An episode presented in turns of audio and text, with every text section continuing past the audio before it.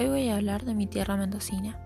Todo comenzó en 1561 con Pedro del Castillo, sin duda un lugar pequeño donde todos se conocen entre todos, inmigrado y colonizado por europeos. Sin embargo, este gran loco no sabía que fundaba un atractivo peculiar cultural, de una variedad extensa de comidas, desde criollas hasta internacional.